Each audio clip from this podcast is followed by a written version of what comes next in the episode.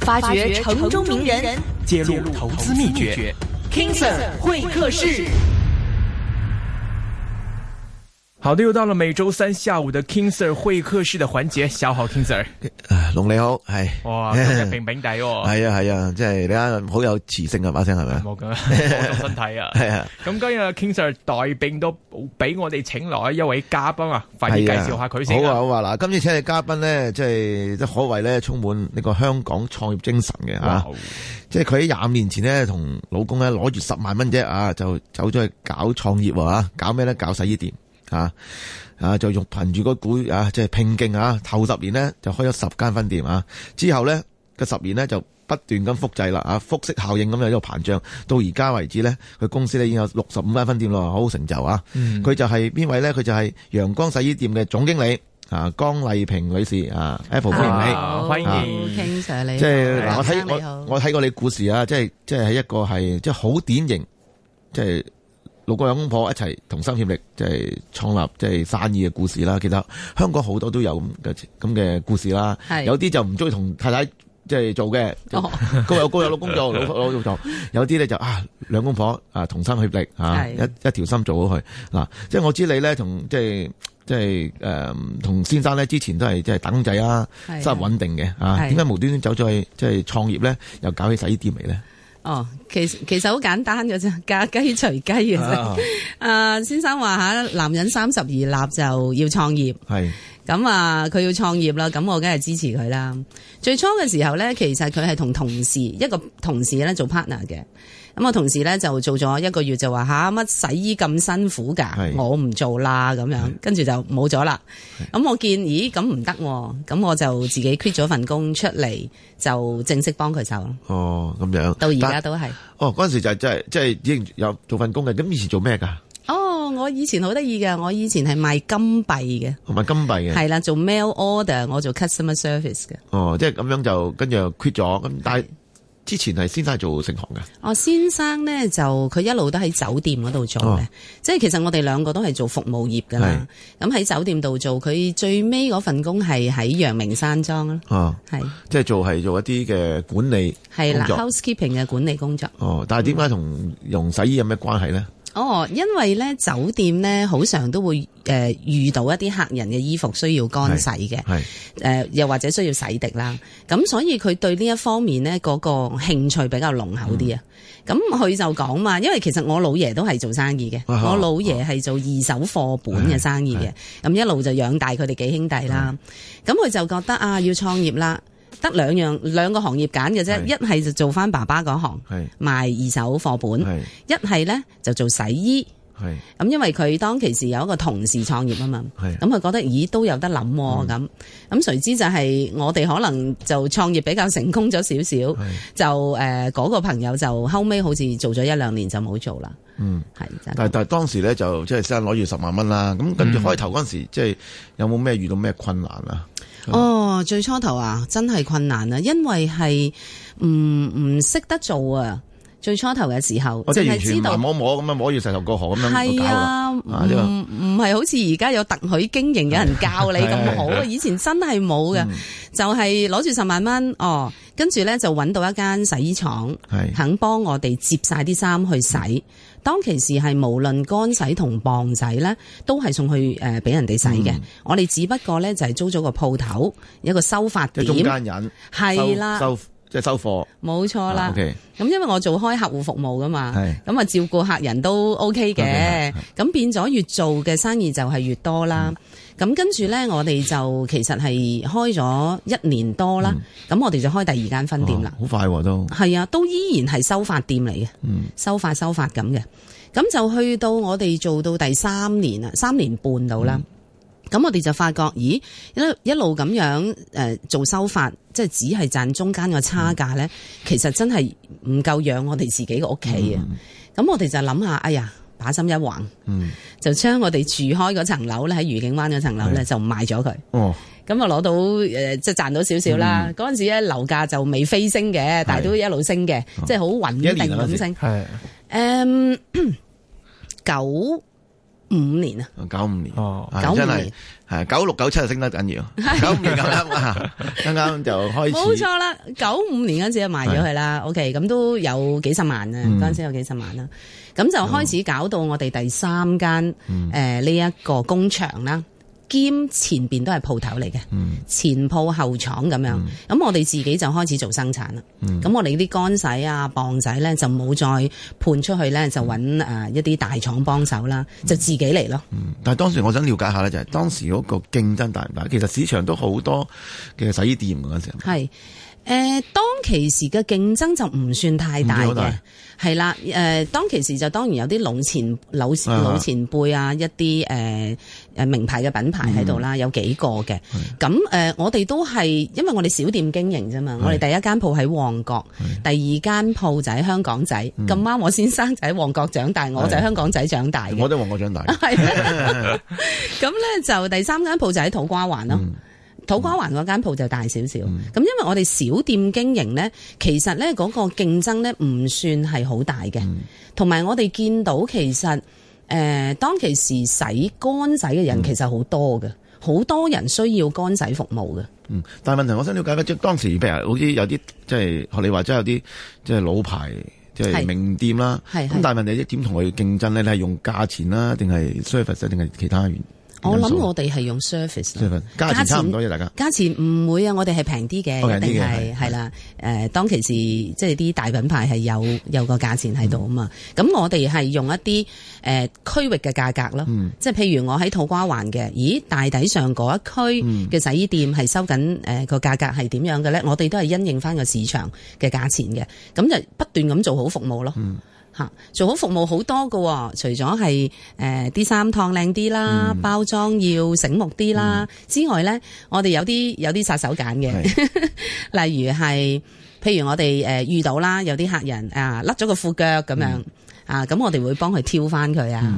譬如有一啲誒、呃我哋見到客人嘅褲袋，咦，好似嗯有有個 有個窿喎、咁咧我哋係主動幫佢車翻哇哦佢啊，窩心喎嚇嗯，係啊，咁樣咯。係咁嗰陣時開完第一張誒、呃第一個廠房之後，其實嗰陣時嘅生意或者係對你哋影響有冇即刻就好轉啊？即係可能係誒可以應付到好多生意啦。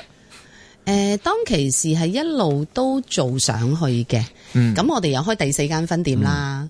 因為即嗰係陣分時，定定係話都包埋啲廠房啊，淨係淨係鋪頭啊。我哋嗰陣時咧就淨係做自己鋪頭嘅生意嘅 O 啫。 K，咁啊，所以咧成日都冇錢剩啊。點解會冇錢剩咧？因為你賺到少少錢，你就拎去開鋪頭嘛。嗯，嚇，儲埋儲埋，咦，夠開一間鋪頭，又開第五間，跟住又開第六間咁樣，咁所以成日都唔唔見話有現金喺度嘅。咁咧，我哋主要咧都係誒、呃跟翻啊我先生嗰個諗法嘅啫，因為佢初初創業嘅時候都俾自己有啲目標嘅。嗯哼，咁佢就話咧，希望十年之內自己咧就可以開嘅開到十間分店，嗯兼且咧就有一個自己嘅廠房。咁呢個就係佢嘅心願啦。咁其實咧，我哋係到到九年呢，我哋已經係將佢個目標達成㗎啦。嗯吓，即係唔需要十年嘅時間啦，所以我哋一路嗰個發展方向呢，都係希望自給自足、自給自足咁樣嘅。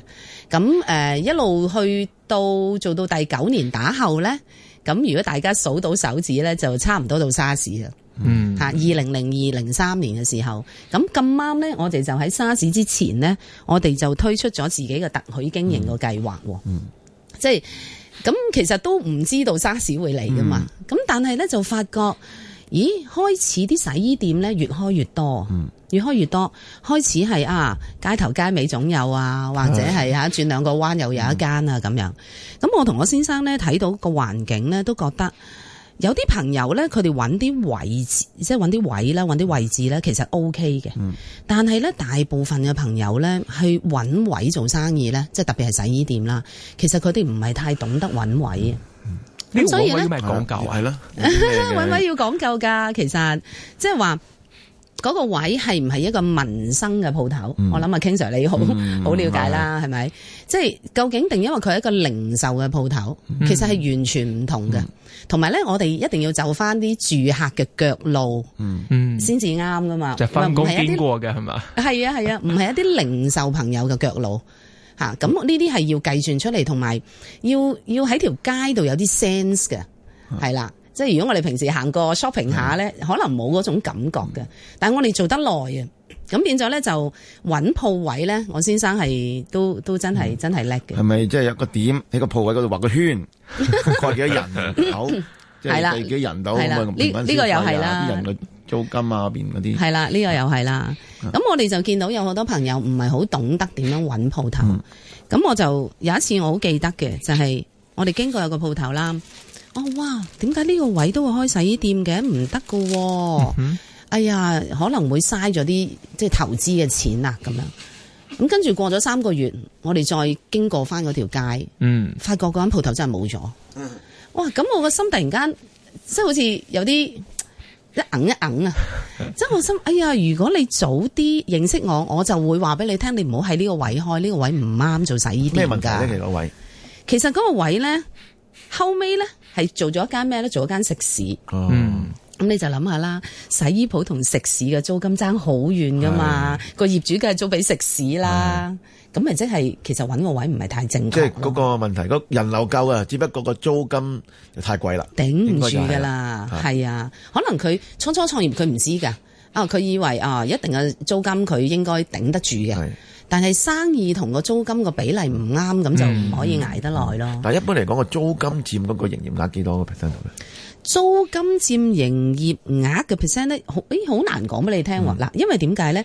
有啲鋪頭咧，佢可能租金低嘅。係但係佢個營業營業額會高嘅，嗯就睇下喺邊一區啦。係但係有啲咧跑馬地嗰啲你知啦係係，好多萬蚊一個月噶嘛。但係佢生意唔係一定話吓照誒按比例上喎，呢個有陣時會難嗯咁講但係嘅問題你俾你落聽。點起個落在係個策略問題，即係即係個市場佔有率定係話誒咩原因咧？如果譬如話你話即係跑馬地可能都係即係可能賺錢唔係咁多咁，其實係其實點解要落喺嗰度咧？誒呃嗱，我哋嘅賺錢咧就要睇嗰個誒比例嘅。嗯咁咧，我哋做做洗衣啦，一般有兩大個服務啦，會係個 income 翻嚟噶嘛。第一個就係乾洗啦，第二個就係磅洗啦。咁有啲鋪咧係磅洗比較多啲嘅。咁磅洗比較多啲咧，其實咧就做得辛苦啲，係係啦。第二樣嘢咧，有啲咧就係乾洗多啲嘅，乾洗又做得簡單啲。嗯因為開張單嘅啫嘛，如果喺鋪頭嚟講，所有嘅工作咧就喺晒廠做噶嘛，咁所以咧佔嗰個生意比例唔同嗯咧，呢一樣嘢都要考究咯。但係應該跑馬地應該係乾洗多過嗰，因為嗰啲 人啊，即係可能翻銅鑼灣啊、中環翻工啊，咁應該着西裝靚仔仔，應該乾洗應該毛利高啲，應啱該係啊咁啩。乾洗就係嘅，講得啱嘅。但係乾洗呢，其實我哋都要分翻一某個百分比嘅嗰啲叫做服務費俾翻廠噶係哦嘛，OK。嗯廠要幫我哋洗衫啦，咁佢哋燈油火蠟啊、人工啊嗰啲咁即係樣。廠就另外一個袋啫，你 嘅啊左九交流袋啫。係啊，另外一種生產嘅模式咯。咁我想講翻就係、我哋見到有個行家係咁樣啦，咁跟住呢，我哋就諗下，喂，如果真係有朋友想加入做洗衣，不如你嚟加盟我哋啊！我哋可以教你點樣揾位，然之後揾個正確嘅位去做佢哋嘅叫做創業嘅第一步啊！嗯咁會比較好啲咯。咁開始有呢個諗法嘅時候呢，就真係有朋友嚟揾我哋啦。嗰陣時誒，其實就係 Boss 部創富者啦。咁佢、一路就就由二零零二年開始幫到我哋而家嘅。咁、我哋所有誒、呃特許經營嘅朋友啊，都係經 Boss 部嗰邊咧篩選咗啦，講解好啦，然之後呢就會再嚟誒俾我哋見啊。咁、然之後我哋再話俾佢聽誒做洗衣個心理準備要點樣咯。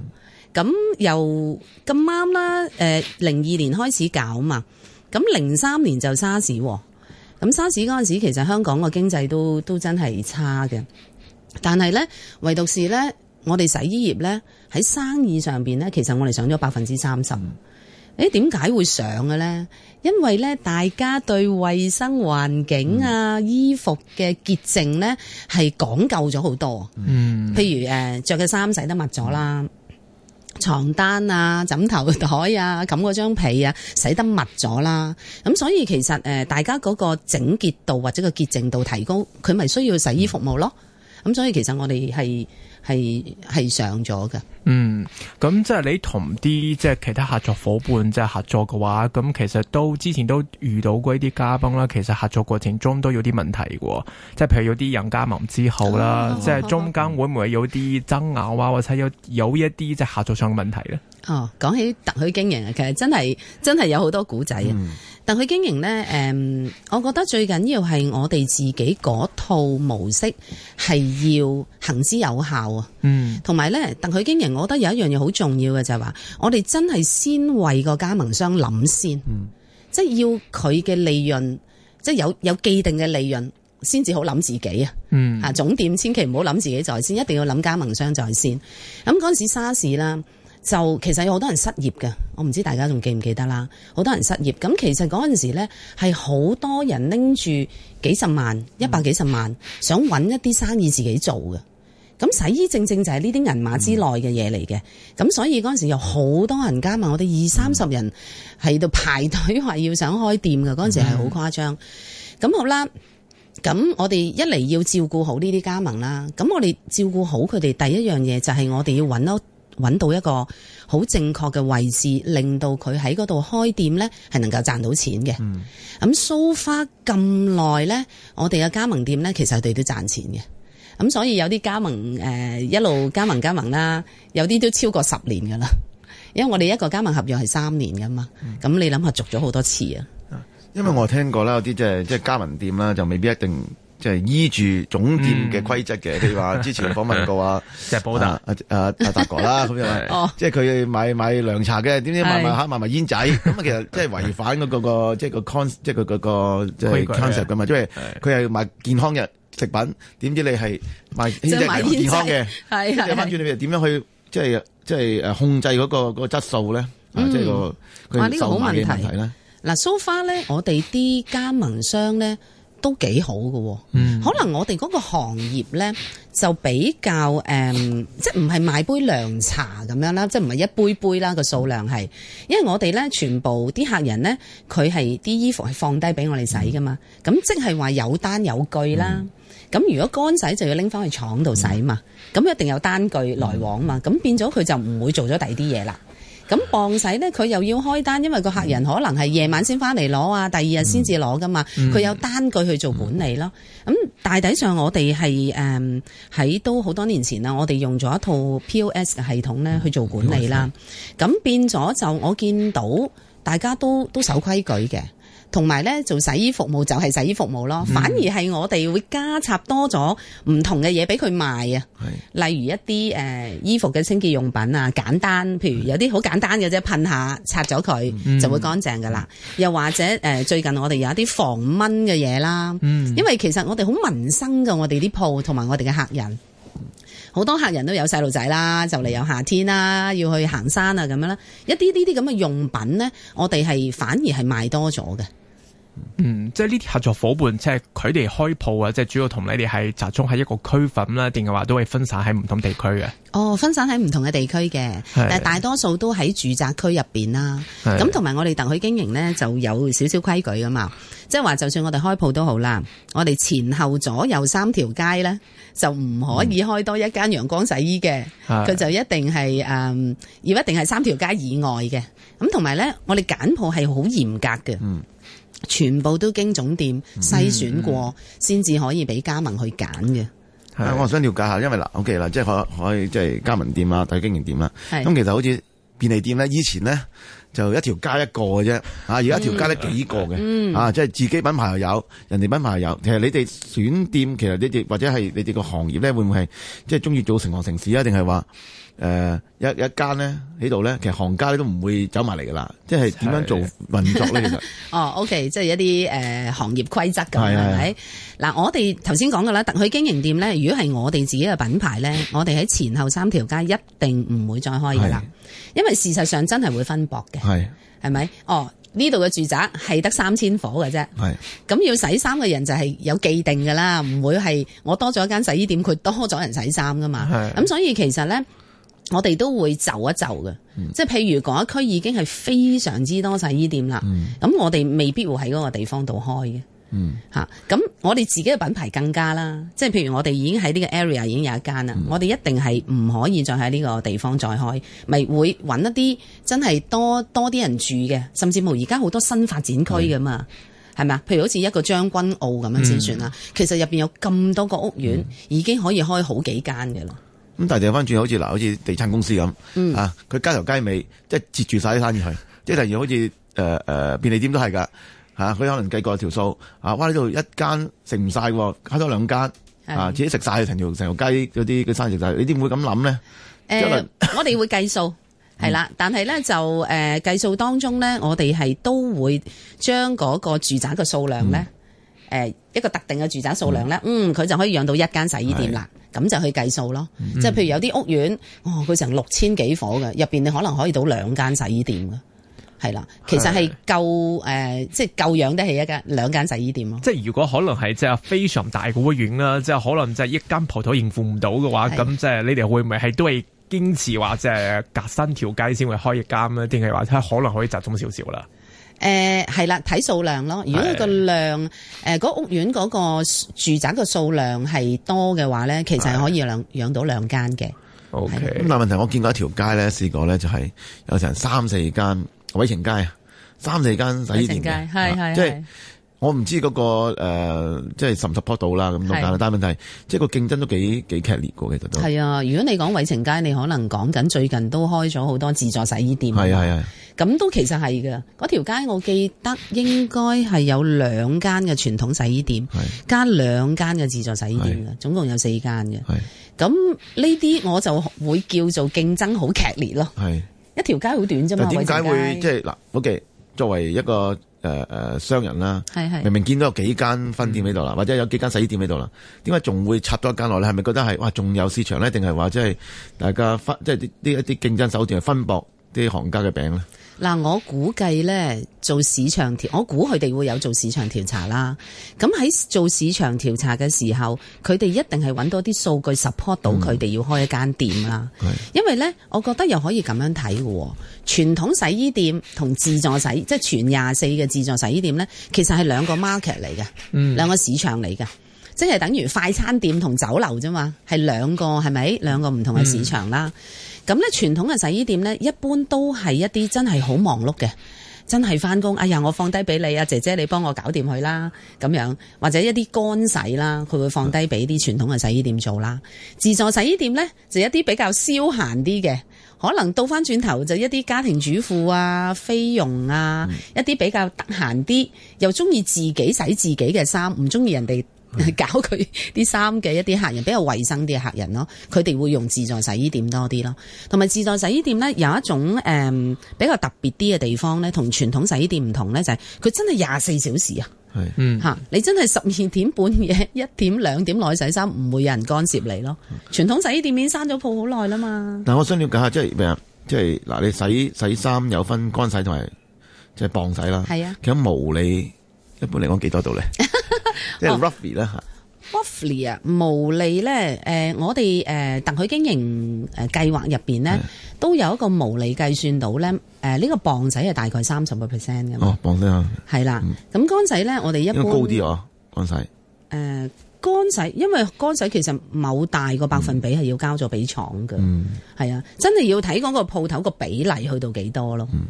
嗯，咁你哋二零零七年啦，即係開始喺香港搞呢個廿四小時嘅洗衣鋪啊、洗衣店啦，即係其實嗰陣時係點諗到呢、個呢、個呢、個 term 呢、個呢呢樣 嘢構引思入啊到呢個呢個構思到香港咧？呢、個呢、個好問題啊！嗰陣時咧，啲租金其實好即係加得好犀利嘅，二十個 percent、三十個 percent、五十個 percent 都試過嘅，真係好誇張。咁我哋就諗下，咦？唔通我哋呢個行業就咁俾啲租金搞掂咗，唔使做，咁冇理由噶嘛？咁我哋就諗下，我哋仲有啲咩空間再可以用咧？咁咦，我哋發覺原來我哋傳統洗衣店呢，九點鐘閂咗門之後，到到第二日嘅八點鐘呢，我哋其實個空間係可以 share 出嚟嘅，嗯，係啦。咁所以呢，我哋就喺零五誒有零七年開始啦，我哋就喺銅鑼灣嗰間鋪啦，就將佢大嘅裝修，嗯，就將啲洗衣機呢就搬咗前嚟。係啦，將個 counter 咧本嚟喺前面噶嘛，我哋就搬咗後去，就好似銀行嘅自動櫃員機咁啦，嗯，係啦。咁我哋啲同事收咗工咧，就拉咗個閘，咁啊啲嘢鎖住喺入邊啦。咁出邊嘅洗衣機咧就可以開放俾我哋嘅客人用咯。咁誒零七年嘅時候咧，都唔算係有啲咩突破嘅，都係誒都唔小貓三四隻，因為即係實在太新啦個服務。咁跟住零八年、零九年咁樣咧，就開始咧陸陸續續咧，就好多人咧知道咧夜晚可以去嗰度洗衫喎。咁佢哋就自己誒、呃一代、二代啊，甚至乎有啲小型嘅賓館咧，佢咪好多床單、枕頭袋要洗嘅，佢夜晚自己嚟洗咯。咁樣其實就好方便，因為我哋一早已經係開發咗用八達通俾錢啊嘛。嗯咁佢又唔需要話帶誒鹼粉啊、柔順劑嗰嗯啲，佢唔需要帶嚟噶啦。哦，嗰度咁你哋有賣埋嘅，誒唔係，佢自動會泵入去噶我啦照。翻去嘅，佢哦嘟咗 OK 八達喎通，洗衣機一着，因因為因為喺外國我試過就係要自己落鹼粉，哦，係嘛？即係又要你又油順劑，你自己落油順劑咁買，有得係買嘅一誒幾蚊包咁啊，啊一可能一蚊美金一包咁樣，係即係要自己買咯。哦，你哋俾埋咁我 OK 係喎啊，，因為我哋就係知道香港人咁忙，你唔通要佢拎住盒鹼粉就上上落落咩？咁如果話自己買呢，誒倒落去都唔係唔得嘅係。但係呢，我就考慮到一個問題，就係嗰個安全嘅問題。嗯你知有陣時我哋去飲奶茶，不跟糖啊，落個杯度都會倒瀉啦。如果萬一真係有啲鹼粉啊，或者啲鹼液倒瀉咗喺地下度，是但跣親一個客呢，就大件事啦。哇！所以我話唔得唔得，一定要一個自動入鹼嘅系統。咁佢俾咗八達通啦，部機一嗒一聲開嘅時候，佢自動同啲水同埋一啲誒誒靚嘅鹼液嚟㗎，係誒、生物降解嘅鹼液㗎啦。咁佢就注埋落部機度，咁佢就可以用咯。咁但係而家即係初頭嗰陣時就個效果一般啦。咁當然我相信越做越好啦。但係而家越做越嗰個嗰個比例上係即係譬如一間廿四小時嘅呃洗衣店啦，嗯個個營業額比例方面係幾多係朝頭早，幾多係夜晚計咁樣。哦，呢、個又係要睇地區啦。如果一啲誒、呃旺啲嘅區啦，係即係啊多人夜夜媽媽仲出入嘅地方係係咧，就會好啲嘅。嗯即係譬如係誒呃頭先我講銅鑼灣嗰啲啦，誒、一啲住宅嘅區咧就少啲嘅，因為住宅咧真係個個都翻去瞓覺㗎啦，嗯好、少話半夜三更都落嚟洗衫㗎，除非有陣時啲禮拜五夜晚、禮拜六夜晚啦，嗯其實個比例都好參差嘅。咁但係問題你哋會即係主力，如果譬如你選點係做廿四小時，都係可能啲夜晚仲旺喺旺角區啊，係啊可能即係啲舊啊或者單位細啲嘅咯，啊單位細啲嗰啲嗯你知而家啲樓幾貴噶啦， 個尺數好細，但係賣到好多百萬噶嘛。嗯等個洗衣機可能係一個奢侈品嚟嘅。係咁我哋咧就會喺嗰一帶嘅區域咯，會揾一啲店做廿四小時咯。係，即係點解唔將所有鋪頭全部都開翻廿四小時咧？因為啊，其實咧香港人咧都中意係被服務㗎，其實。係即係嗱，好多快餐店都自己攞餐㗎，係咪先？係咁點解咁多餐廳都係咁多人會去去食呢？咁就係因為有好多香港人其實佢哋好忙啦，做嘢放工嗯又好夜，咁佢哋會中意啊 weekend 我就放低落去俾阿姐搞掂啦，自己同女朋友去拍拖啊，嗯或者同啲細路仔去玩啊，佢未必會中意即係自己會洗衫咯。嗯其實係兩個唔同嘅市場嚟嘅。係，即嗯係你覺得邊啲區份、邊啲類型嘅地區係適合去做廿四小時嘅呢種服務嘅？邊種邊一類地區係可能適合去做人手去服務嘅？我諗可以咁樣講嘅，一啲屋苑區呢，就應該係要有人服務嘅，嗯，係啦，有人服務兼且係誒、呃可以，我哋而家嘅模式啦，夜晚係俾客人自己嚟用我哋嘅機器洗衫啦， 係咁樣其實係個利潤呢，係可以去到最大嘅。即係唔需要話閂咗道門，跟住就冇生意翻入嚟啦咁啦。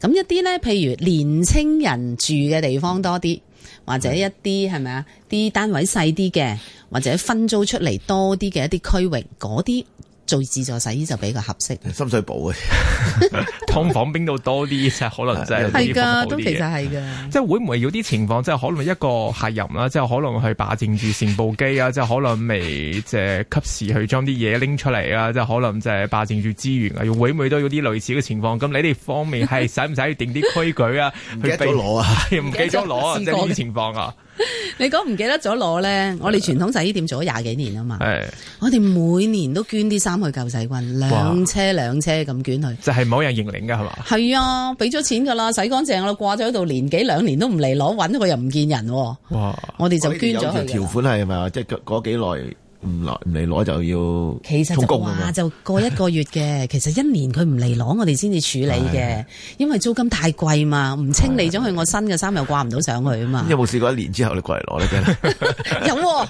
跟住我咪同佢講，我話我已經幫你造福咗人群，我幫你捐咗佢。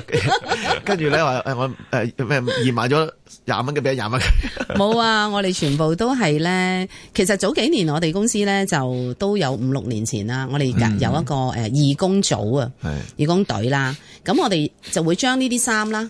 因為我哋預咗 announce 晒通知啲客你要嚟攞啦，如果真係唔嚟攞，過咗成兩年都唔嚟攞嗰啲咧，我哋真係幫佢捐咗佢嘅，送俾啲露宿者啦、洗乾淨啦，甚至乎我哋真係拎翻去國內送俾一啲有需要嘅朋友，我哋義工隊親自送嘅，哇！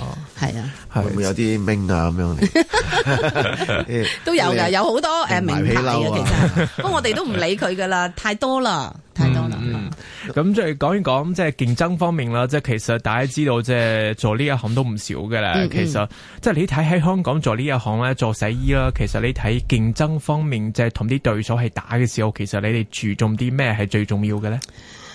啊我哋又，如果你講話對手咧，其實我哋有好多好好叻嘅對手嘅，嗯，但係咧我哋又唔係咁競爭嘅喎，即係我我講我自己啦嚇。嗯係因為可能做得好，即係做得耐，我覺得最重要就係自己個服務要做得好，同埋夠貼心啊。嗯，咁咧就我我每每都係做好自己嘅啫， 我冇乜話好好睇住啲對手點樣嘅。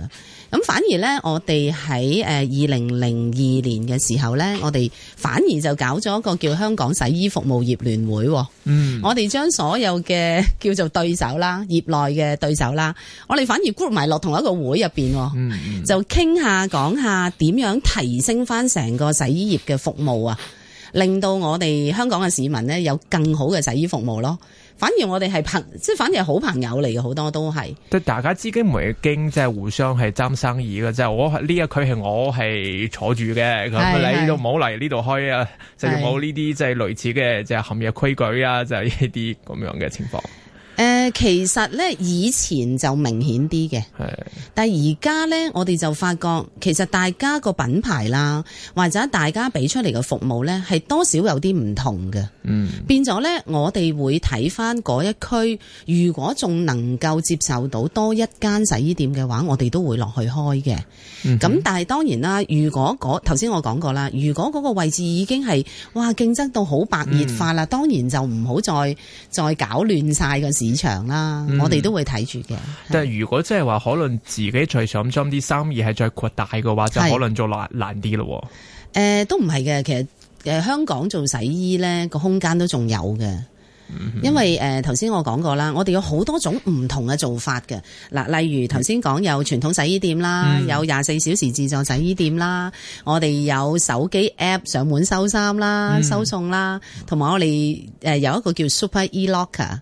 就專係咧放喺啲屋苑嗰度，俾客人咧要洗嘅衫就放落個 locker 嗰度，然之後咧我哋就收走。嗯，洗乾淨之後送翻落個 locker 度咧，你個手機會收到嘅 SMS，、嗯啊哦有個 QR code 可以俾你嚟攞衫噶嘛，哦生意越嚟越好我哋㗎係放心啦，係 啦因為越嚟越多細單位，係啦，即 係我哋納係米房好啊，嗯係啊，好好多元化啊，係好多元化去做嗯嘅，甚至冇誒、呃可能會拓展到海外都唔出奇嘅。哦有冇海外都有揾係有冇揾一啲機構合作啊？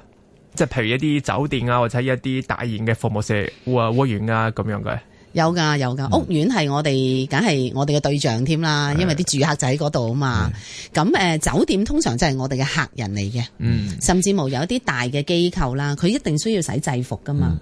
洗制服我哋都係其中一個服務嚟噶，嗯係咯、 ，OK，嗱，我想了解下啦，即係因為即係我知，即係講咁耐啦，你都嗯係由頭先我講嗰都係你同先生咧就一齊創業啦係嚇即係有啲人中意就兩公婆分翻開做嘅，有啲人中嗯意啊一齊做嘅，但係其實會唔會 有啲即係意見不合啊，影響感情咧？其實或者有啲哇啊即係去到有啲誒一啲決策性啊咁尖鋭嘅 咧，即係嚇，即係先生認同你唔認同咁，但係問題即係基於誒先生你嗱你你係一家之主啊，俾你話事啦，咁會唔會有咁嘅情況咧？其其實實咧，如果你講呢一個角度咧，都試過好多種狀態出現過嘅。初初嘅時候咧，因為係佢要創業噶嘛，係咁我一心都係支持佢噶嘛。咁誒、哎出到嚟，哇！乜原來咁辛苦噶，真係哇！又擔又抬又揸車又搬又嗯哇燙真係又犀利洗啊！又開單啊揸車添唔啦，犀利啫 嘛，係啊係啊，即係你冇去車牌嘅，因為呢呢個即係創業要考牌，啊啊咁又唔係，我係有車哦我有車，牌，哇咁犀利嘅，係你啊試有車牌喎。攞嗰陣時係誒要送制服噶嘛。嗯，一跳上個 four van 度就行噶啦咁。咁其實如果講話誒兩夫妻喺同一個機構度做嘢，我覺得我哋經歷過幾個唔同嘅階段嗯啦。初初係誒、呃支持佢出嚟做，做到好辛苦，跟住就問自己點解要咁辛苦，究嗯竟發生咩事？跟住即係即係經歷過傷痛都好多嘅。但會唔會即係嗌霎咧？因為咁樣，喂，就即係做咩搞咁鬼辛苦啊？即係會唔會話放棄啊？一個放咦棄，一咁個又唔放棄冇啊又冇嗌過交喎，冇嗌過交哦從來都冇嗌過咁交，好哦啊！係啊。其 實從拍拖到而家都未嗌過交。哇！呢個算係夫妻檔嘅成功典範啦。係啊，咁就講翻到公司未來啦，即係未來其實發展嘅目標方面係有咩期望啊？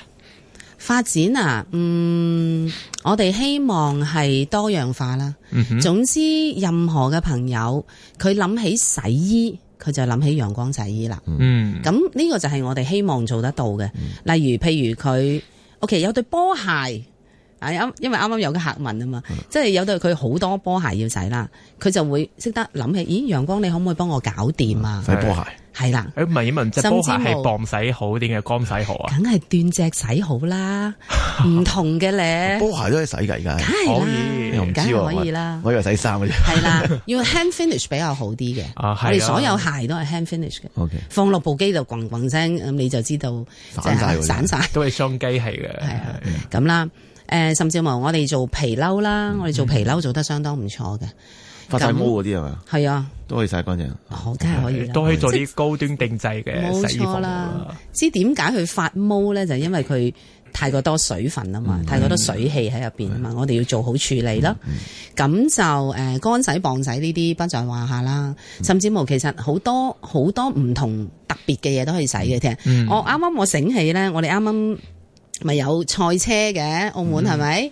其實賽車嗰啲衫咧，我哋都洗好 多， 又係唔同嘅洗法嘅。 O K，甚至乎有一啲誒、呃製衣業，佢哋要試一啲布板噶嘛。嗯咁嗰啲我哋都有幫人哋做 testing 嘅。 OK，明白。呃，今天我们非常高兴啊，请到了阳光洗衣便利店有限公司的集团总监姜丽萍 Apple 做客到我们 King Sir 会客室，来给大家说一说自己的创业路，说一说自己的这个经商观念了。非常感谢你的到来，谢谢。啊多謝謝謝好，拜拜。股票交易所鸣金收兵，一线金融网开锣登台，一线金融网。